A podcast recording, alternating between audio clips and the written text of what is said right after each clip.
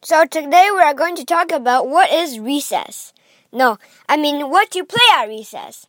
So what is recess first of all? Recess is like a little time where you could like enjoy and take a free time or you could just be simply maybe drawing, maybe so yeah. We have uh, three recesses, 15, 45 and uh, 15 uh, minutes.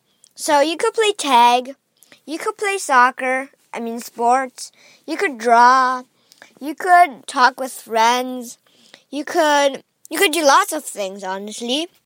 You could play hide and go seek tag, which I'm doing right now. You could play football, which is a sport. Or you could play maybe digging in the sand pit, maybe bullying people. No, no, no, never do that. So I don't think there's any more, but maybe you could come up with some to uh, into. Uh, maybe you could come up with some. No, sorry.